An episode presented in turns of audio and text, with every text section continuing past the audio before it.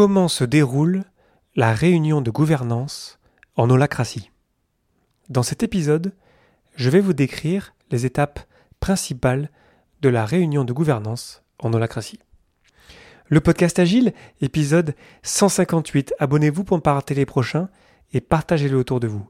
Si vous souhaitez recevoir les prochains épisodes en avance, abonnez-vous à l'infolettre sur le podcastagile.fr et profitez de deux codes de réduction de 10%. Le premier pour la grande conférence sur les entreprises de nouvelle génération avec le code podcast sur le site thenextgenenterprise.com et le code Léodaven en majuscule tout attaché pour le jeu euh, d'équipe Totem sur totemteam.com.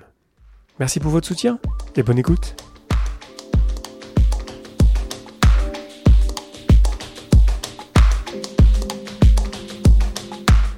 Bonjour, bonsoir et bienvenue dans le monde complexe. Vous écoutez le podcast Agile.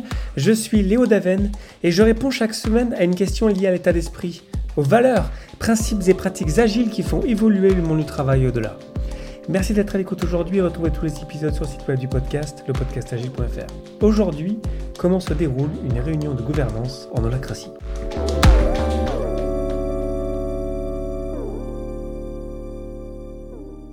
Dans l'épisode de la semaine dernière, je vous ai parlé de la réunion de triage, de tactical, en holacratie.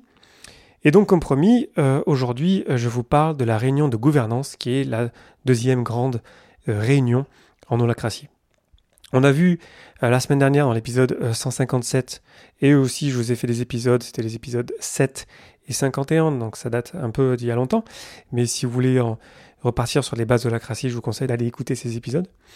Donc on a vu la semaine dernière que le tactical, était là pour parler de l'opérationnel, de ce qu'on fait, ce qu'on est en train de faire, les projets, les métriques, etc. Et la réunion de gouvernance est là pour adresser donc la gouvernance, les rôles, euh, les cercles, les responsabilités ou les accountabilities en anglais, les raisons d'être, les policiers, etc. Il y a plein de choses, et mon but aujourd'hui, c'est pas de vous faire évidemment une euh, présentation générale de l'holacratie, donc je vais me concentrer juste sur la réunion de gouvernance, mais on peut vraiment proposer plein de choses euh, dans la gouvernance. Ça peut euh, venir de plein de manières différentes. Mais ce qui reste, euh, l'important, c'est la manière dont on va processer ces propositions. Donc déjà, quand on commence, tout comme pour la réunion de triage, on a un tour d'inclusion. Donc je vous en ai parlé aussi, j'avais fait un épisode à une époque là-dessus, puis je, vous en ai parlé la semaine dernière, c'est la même chose, c'est-à-dire qu'on est là pour se, un petit peu se débarrasser de nos pensées parasites et pour vraiment être présent ensuite dans le meeting.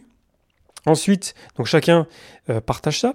Ensuite, euh, quelque chose qu'on n'a pas dans la réunion de triage, on a euh, les points administratifs, c'est-à-dire qu'on va se poser la question, ok, on a jusqu'à quand, qui est là jusqu'à quand, donc c'est un petit point comme ça pour histoire d'être sûr que les personnes présentes puissent continuer à participer à la réunion de gouvernance. Et ensuite, directement, sans plus attendre, on passe à établir l'ordre du jour. Donc euh, en holacratie, c'est très simple, c'est juste un ou deux mots. Euh, ça ne veut pas dire que derrière, on n'a pas préparé ces propositions si on veut proposer un changement de gouvernance. Mais donc voilà, on a une petite liste de choses. Euh, on peut passer aussi par, on peut faire des élections d'ailleurs en holacratie. Peut-être que je vous ferai un épisode là-dessus. Mais aujourd'hui, donc, je me concentre sur comment on va processer des propositions de changement de gouvernance. Donc on a une liste. Et donc, on a le facilitateur qui va donc prendre euh, chaque élément de l'ordre du jour l'un après l'autre et qui va les processer euh, de la manière suivante. Tout d'abord, le facilitateur va demander euh, à la personne qui propose de présenter sa proposition. Et une bonne pratique, c'est de commencer par présenter, et d'ailleurs si vous ne faites pas, le facilitateur il va sûrement vous le demander, de commencer par expliquer la source de la tension qui a amené à la proposition. C'est-à-dire que c'est un point que j'ai vraiment envie de vous amener euh, aujourd'hui. Euh, on parle de gouvernance, donc on imagine des cercles, des cercles avec des rôles, des rôles avec des raisons d'être, des rôles avec des responsabilités. Et on peut tomber dans l'anti-pattern de penser que la réunion de gouvernance, on est là pour designer de la meilleure manière possible la gouvernance de nos propres rôles ou euh, d'autres rôles ou du cercle en général.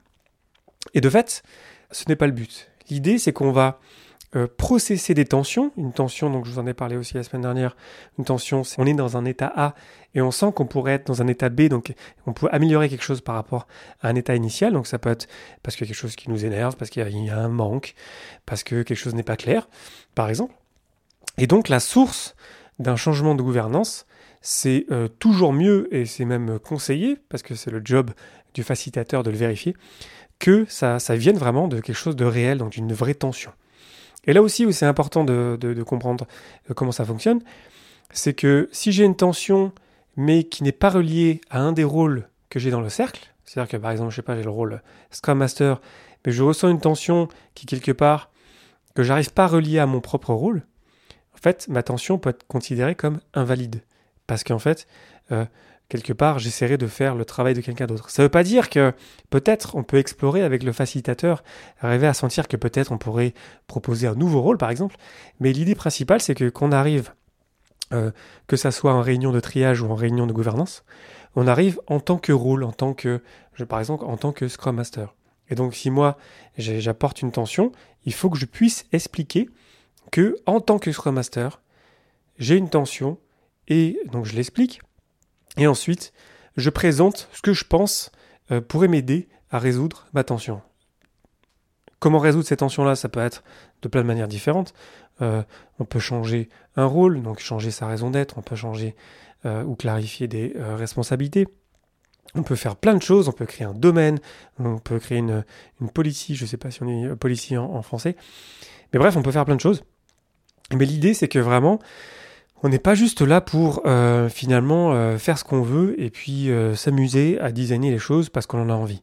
Il faut que ça soit justifié et qu'on ait vraiment une bonne raison de, pouvoir changer les choses.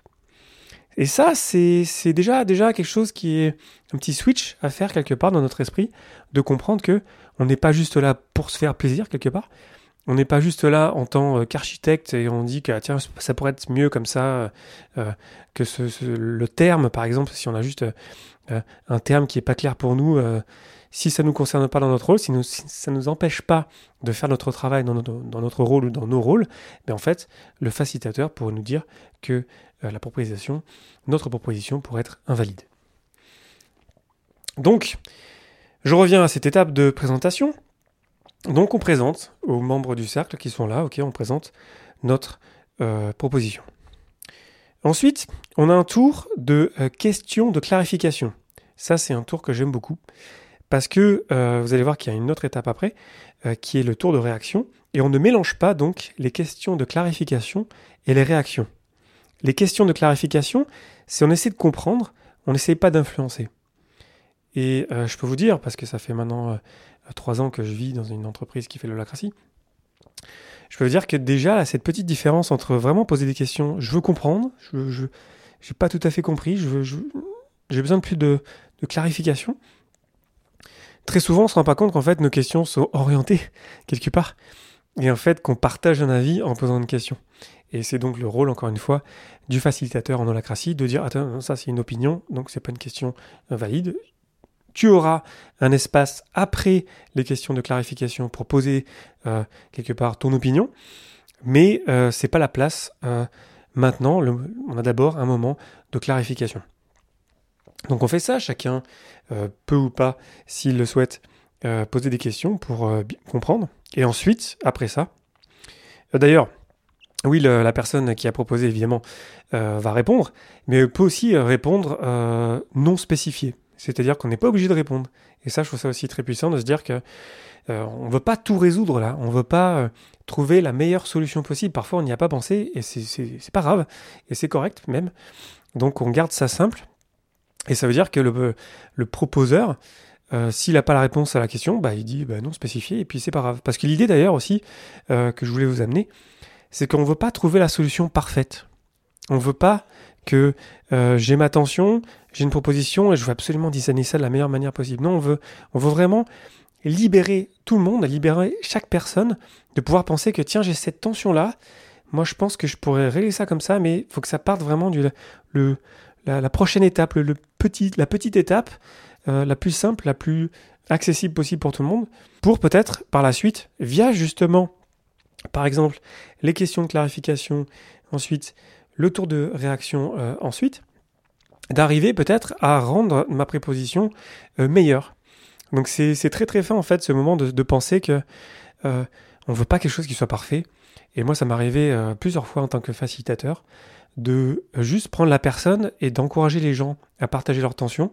Et ensuite, on allait explorer, moi j'avais ce rôle de facilitateur, d'aller explorer la tension de la personne pour essayer de trouver une solution. Mais l'idée, c'était pas de trouver une solution parfaite. Parce qu'en fait, parce que chacun a l'espace pour s'exprimer, par exemple en posant des questions de clarification, ensuite en partageant des réactions, chacun dans son rôle, on va voir par la suite qu'ensuite les rôles euh, sont d'autant plus importants lorsqu'on veut objecter, on va voir que en fait on arrive à avoir un échange vraiment euh, constructif. On est là pour régler une tension qui appartient à un rôle et qu'on respecte et qui a donc sa place pour s'exprimer. Donc je disais donc question de clarification,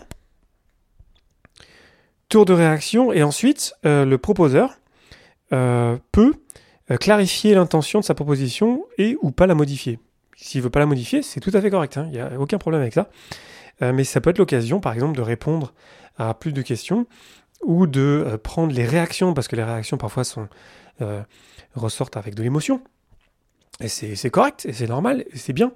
Et ça peut être une belle occasion pour le proposeur de, répondre à ça, parce que lorsqu'il y a une réaction, il n'y a pas de réponse, d'ailleurs, du, du, proposeur. La réaction est faite au centre de la table, c'est-à-dire qu'elle n'est pas faite à la personne. Et donc, lorsqu'on a ce, tour ensuite de clarification et de peut-être modification peut-être, euh, ça permet voilà, de, rassembler le maximum de feedback possible à un moment donné, et puis de reconnaître et de dire que oui, ben, moi je pense que c'est toujours mieux comme ça, et puis, et puis voilà, et puis c'est correct, et on avance comme ça. Et euh, de toute façon d'ailleurs, euh, rien n'est figé dans la gouvernance parce qu'on peut toujours proposer de nouveaux changements, donc on, accepte le fait que c'est pas parfait, et puis peut-être qu'on peut tout à fait répondre non spécifié aux questions de clarification et juste continuer à avancer et à proposer quelque chose euh, pour améliorer ce qu'on pense euh, qui pourrait être amélioré. Donc on clarifie, on modifie si, besoin, si on veut. Et ensuite, on a un tour euh, d'objection que je trouve à chaque fois super intéressant parce que l'idée, je crois que je vous ai fait un épisode sur le consensus et le consentement. J'espère que je vous l'ai fait parce que j'ai plein de brouillons d'épisodes, mais après plus de 150 épisodes, je suis un peu perdu dans tout ce que je vous ai euh, partagé. Mais euh, donc l'idée en holacratie aussi, c'est qu'on ne veut pas être tous d'accord. On ne cherche pas à euh, arriver au consensus. L'idée, c'est qu'on veut chercher le consentement. C'est-à-dire qu'il y a juste les personnes que ça dérangerait dans leur rôle qui peuvent, quelque part, avoir une objection valide. Donc, lorsque c'est clarifié, on arrive au tour d'objection. Le tour d'objection, c'est le facilitateur qui demande à chaque membre du cercle Voyez-vous une raison qui fait que l'adoption de cette proposition cause du tort ou nous fait régresser? Objection ou pas objection? Donc je répète Voyez-vous une raison qui fait que l'adoption de cette proposition cause du tort ou nous fait régresser? Objection ou pas d'objection? Donc l'idée c'est si la proposition, euh, elle, euh, quelque part, elle fait avancer les choses, mais elle ne nous fait pas tort, mais en fait, quelque part, elle va, elle va passer. On ne va pas pouvoir la bloquer. Personne n'a le pouvoir de la bloquer. Et ça, c'est vachement bien, parce que ça libère l'énergie, ça libère les idées de tout un chacun. Chacun qui a son, son, ses rôles ressent des choses, ressent des tensions, va pouvoir proposer des changements dans la gouvernance qui pense être le mieux. Et ça, c'est vraiment l'un des cœurs de la cratie parce que ça permet vraiment d'aller là où est la meilleure euh, solution possible, c'est dans les personnes qui font le travail, tout simplement. Et donc c'est pour ça que, que j'adore moi ce moment-là d'objection, parce que ça permet vraiment de remettre quelque part euh, les choses euh, à leur place. C'est que c'est les gens qui font le travail qui savent mieux, parce que c'est eux qui font le travail. Du coup, à moins que leur proposition nous mette en danger quelque part, donc, donc euh, que, que, la proposition nous cause du tort ou nous fasse euh, régresser, ben en fait, ça va passer. J'ai pas envie de vous passer parce qu'il y, a des, y a plus d'étapes. Ensuite, euh, si jamais je réponds objection, il y a d'autres étapes de test. Peut-être qu'un jour je vous ferai un épisode là-dessus si vous intéresse, n'hésitez pas à me le dire. Parce qu'il y a d'autres questions ensuite, parce que ça suffit pas juste de dire objection. Il faut que, par exemple, que ça, que je le ressente dans mon rôle, que ça m'empêche de faire mon travail dans mon rôle, que c'est que j'essaye pas euh, d'aider le cercle ou un autre rôle, etc. Donc il y a plein de sous-questions pour arriver à en faire ou pas une objection valide ou pas. Mais l'idée principale qui est intéressante, je pense, pour vous aujourd'hui, c'est juste de comprendre que si la proposition qui est proposée par quelqu'un d'autre m'empêche de faire mon travail, a priori, il y a de bonnes chances que euh, mon objection, elle va être valide. Il faut quand même qu'elle soit testée, c'est le travail du facilitateur pour la tester, il des questions précises. Mais bref, dans l'idée générale, c'est ça. Mais du coup, si euh, je ne suis pas d'accord avec la proposition, mais que ça m'empêche pas de faire mon travail, bah de fait, je ne peux pas la bloquer. Et ça, c'est génial. C'est vraiment top de pas essayer d'empêcher les gens de proposer des choses juste parce que j'ai un avis différent, juste parce que je ferai différent, différemment, pardon. Ça, c'est vraiment, euh, c'est, franchement, honnêtement, c'est vraiment génial parce que ça, ça libère tout simplement les gens qui ont des idées, parce qu'on a tous des idées, euh, parce que euh, quand on a les mains dans le cambouis, ben, on sait qu'il faut changer l'huile et que j'ai besoin de pouvoir acheter de l'huile quand je veux parce que sinon il y a un délai, etc.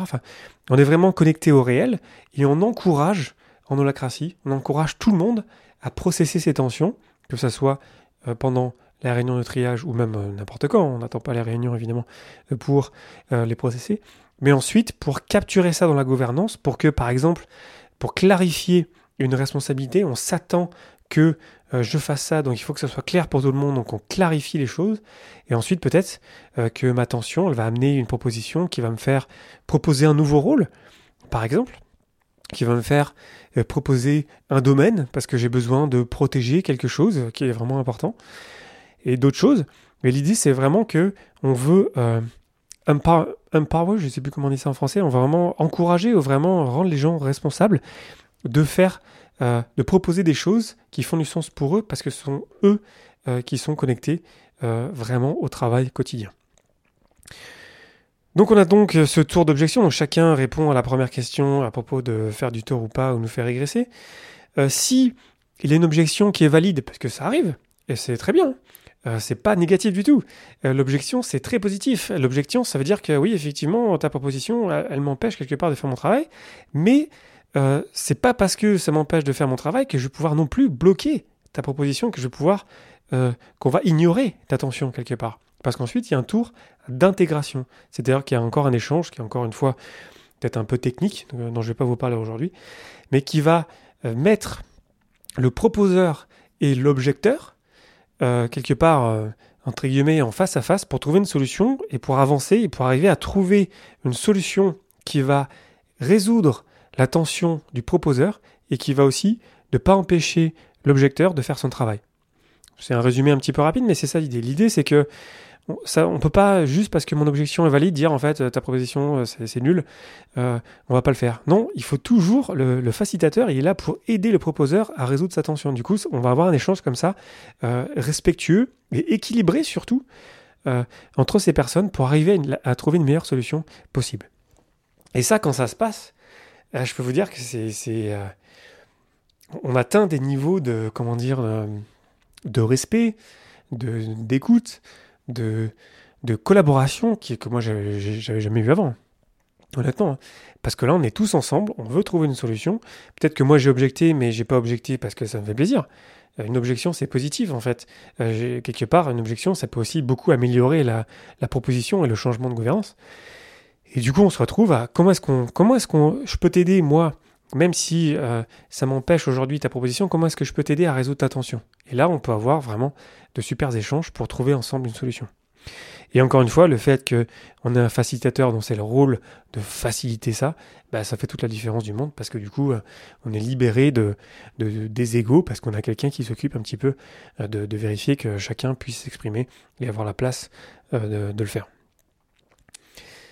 Donc, mettons ensuite que on se retrouve avec une, objection qui est ensuite intégrée, euh, ou pas, bah, peut-être qu'elle euh, va forcément être intégrée, mais dans le sens où on peut avoir aussi d'autres objections, donc ça peut, ça peut être un peu compliqué, mais l'idée c'est que ensuite la proposition, elle est acceptée, et ensuite on passe à l'élément de l'agenda suivant. Donc on va processer chaque élément de l'agenda l'un après l'autre en passant par cette liste de euh, présenter, question clarification, réaction, clarification, tour d'objection et ensuite euh, validation.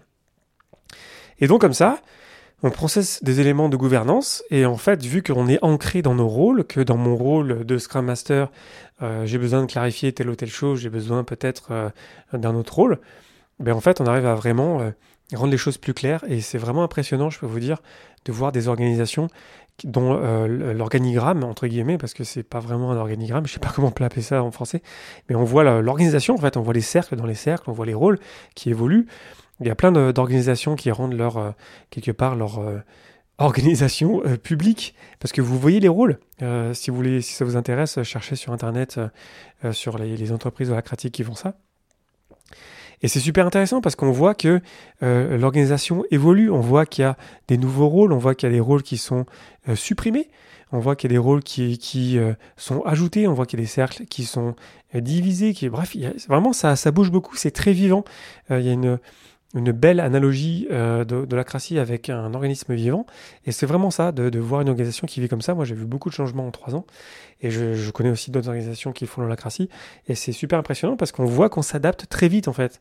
Euh, on a fait des changements, et parfois, euh, d'organisation vraiment très importants, mais très très rapides, parce qu'en fait, on avait ce mécanisme d'ancrage dans les rôles, de propositions qui sont basées sur des tensions et qui nous permettent de, faire avancer les choses. Et qui ne permettent pas à d'autres personnes qui n'ont pas des rôles euh, qui sont liés euh, de les bloquer. Ce qui arrive souvent dans les organisations, on va dire, euh, classiques, parce que souvent, en fait, c'est plutôt celui qui a le plus gros salaire, en fait, qui a, raison à la fin. Même si quelque part, c'est pas justifié, c'est juste parfois une histoire d'ego. C'est peut-être un, parallèle un petit peu rapide que je fais, évidemment, c'est pas tout le temps comme ça, mais dans l'idée, souvent, c'est vrai que si on n'a pas un cadre qui nous permet vraiment de, pouvoir s'exprimer et de partager quelque chose qu'on pense euh, pourrait être meilleur, bah, coup, souvent, il y a de bonnes chances que ça passe un peu à la trappe, quoi, que ça, peut ignorer, à moins qu'on soit vraiment important dans l'entreprise ou qu'on connaisse euh, beaucoup de personnes et qu'on soit influent dans l'entreprise. Donc, j'aime beaucoup ça, honnêtement, euh, la réunion de gouvernance. Moi, je suis toujours très excité quand j'y vais et très, très curieux de voir ce que les gens vont proposer. En tant que facilitateur, j'adore, j'ai débloqué plein de situations comme ça de, de personnes qui osaient pas, parce que, encore une fois, on n'est pas habitué aussi à proposer des changements de gouvernance. Euh, quelque part, c'est pas pas anodin, mais pourtant c'est pas si compliqué que ça. Et puis ça se fait bien. Et puis quand on l'a fait, on se dit en fait, ouais, c'était assez facile. Donc c'est super comme meeting. Euh, je vous encourage d'ailleurs peut-être à aller assister à des réunions de gouvernance. Euh, je sais qu'il y a parfois des entreprises qui font ça. Et nous, on le fait aussi chez LIP. Parce que c'est vraiment impressionnant, honnêtement, de, de, voir des personnes qui s'écoutent, euh, qui ont de la place pour s'exprimer, qui vont poser des vraies questions de clarification, qui vont partager vraiment parfois des réactions vraiment, parfois pas violentes, mais euh, des vraies réactions, quoi. Je vous ai parlé du tour de réaction, puis là, peut-être qu'il y a quelqu'un qui va dire, moi je pense que c'est nul, on ne devrait pas faire ça comme ça, mais ça reste une réaction, et ça ne veut pas dire que le proposeur ne veut pas continuer à proposer quelque chose. Donc c'est vraiment top. Euh, ça, c'est la version d'ailleurs, j'ai oublié de le dire dans l'épisode de la semaine dernière, euh, ce dont je vous parle, c'est le, procédé comme il est décrit dans la Constitution de la Cratie version 4.1. Euh, je vous dis ça parce que il va bientôt y avoir la version 5, elle est déjà à moitié publiée, mais elle va être d'autant plus euh, publiée de manière plus importante euh, dans l'avenir. Et comme Scrum qui évolue, et Holacracy va continuer à évoluer, donc si vous écoutez cet épisode de podcast d'ici quelques années, notez bien que je vous parle de Holacracy version 4.1. Et encore une fois, ça va encore évoluer. Les questions, je sais qu'il y a des questions qui ont été encore clarifié, parce que c'était évidemment pas parfait, mais dans les grandes lignes, c'est vraiment ça. On est ancré dans des rôles, on propose des choses qui sont basées sur des tensions, et ensuite on a un processus équilibré pour pouvoir ensemble trouver de bonnes solutions. Avant de terminer, un autre truc aussi, il y a pas, ça vient pas que des tensions, euh, des propositions de gouvernance, ça peut venir aussi de choses qu'on fait euh, régulièrement. C'est-à-dire que ça peut être justifié, ça peut être une proposition valide de dire en fait, moi je fais ça régulièrement, j'ai pas de rôle pour ça, mais parce que je le fais régulièrement, il faut qu'on le capture dans la gouvernance. Donc on peut aussi, ça peut être aussi un moteur du changement de faire comprendre aux gens que on peut avoir, euh, on peut proposer des actions individuelles, on peut faire des choses sans nécessairement avoir un rôle. Par contre, si on le fait régulièrement, il faut qu'on le capture dans la gouvernance. Parce que du coup, ça permet de rendre les choses plus claires pour tout le monde et ça nous permet ensuite euh, de euh, la rendre visible, etc. etc. Donc c'était un point peut-être entre guillemets mineur, mais c'est quand même important parce que ça permet vraiment de libérer les énergies et de libérer le potentiel de chacun.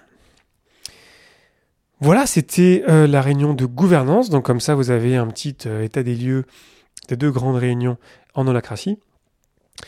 Si ça vous intéresse d'en connaître plus sur l'holacratie, il y a plein de contenus sur Internet sur le sujet. c'est donc, je vous en ai parlé dans l'épisode 7 et 51, c'est donc un un cadre, c'est basé sur une constitution qui permet vraiment de libérer les énergies et de, faire avancer une entreprise d'une manière totalement différente. On n'est plus dans une pyramide là, on est dans des, cercles. On est dans des cercles. Et euh, c'est vraiment intéressant, c'est vraiment très puissant. Moi, je, suis un très grand fan. Euh, ça ne veut pas dire que c'est suffisant. On a besoin d'autres pratiques par-dessus, un peu comme Scrum. Scrum, ça ne suffit pas à soi-même. On a besoin de d'autres choses. Mais c'est vraiment euh, génial pour faire avancer les choses différemment et faire que chacun puisse proposer quelque chose pour améliorer les choses. Voilà, je vous invite à réagir euh, sur les réseaux sociaux, euh, LinkedIn, euh, Twitter, Facebook et compagnie, ça fait toujours plaisir de vous lire, pour vous dire ce que vous en pensez. Est-ce que vous avez d'autres questions sur Holacracy J'avais commencé cette toute petite série là-dessus parce que j'avais une auditrice qui m'avait dit que c'était vachement intéressant. Donc dites-moi si vous voulez en savoir plus sur comment gérer par exemple les questions d'objection et quels sont les différents types de changements de gouvernance, les élections, il y a plein de choses à dire sur l'acratie. Et c'est quelque chose qui continue de grandir et ça continue toujours d'être de plus en plus populaire et de, de plus en plus développé un petit peu partout dans le monde. Donc il y a plein de choses à dire là-dessus, donc n'hésitez pas à me dire si vous voulez en savoir plus. Voilà, je vous remercie infiniment pour votre attention et vos réactions. C'était Léo Daven pour le podcast Agile et je vous souhaite une excellente journée et une excellente soirée.